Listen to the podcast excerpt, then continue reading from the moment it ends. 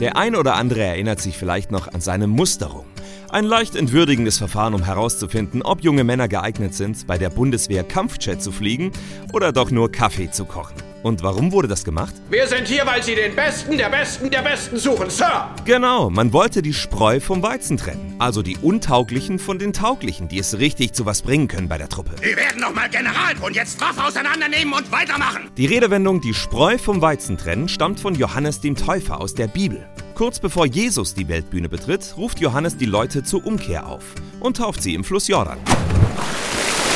Und er kündigt Jesus an mit folgenden Worten. Er wird mit seiner Schaufel die Spreu vom Weizen trennen.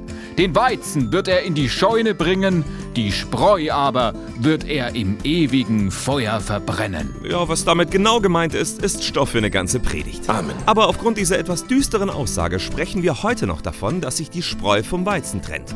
Zum Beispiel, wenn nach der ersten Klausur in theoretischer Physik der Unikurs nur noch halb so groß ist. Wer Ihnen eingeredet hat, dass Sie irgendwann in der Lage sein werden, einen bedeutenden Beitrag zur Physik zu leisten, hat Ihnen übel mitgespielt. Und zwar so richtig übel.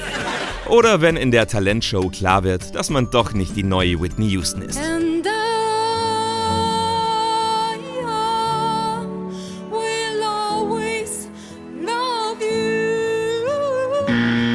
In solchen Situationen sagen wir gerne, dass sich die Spreu vom Weizen trennt.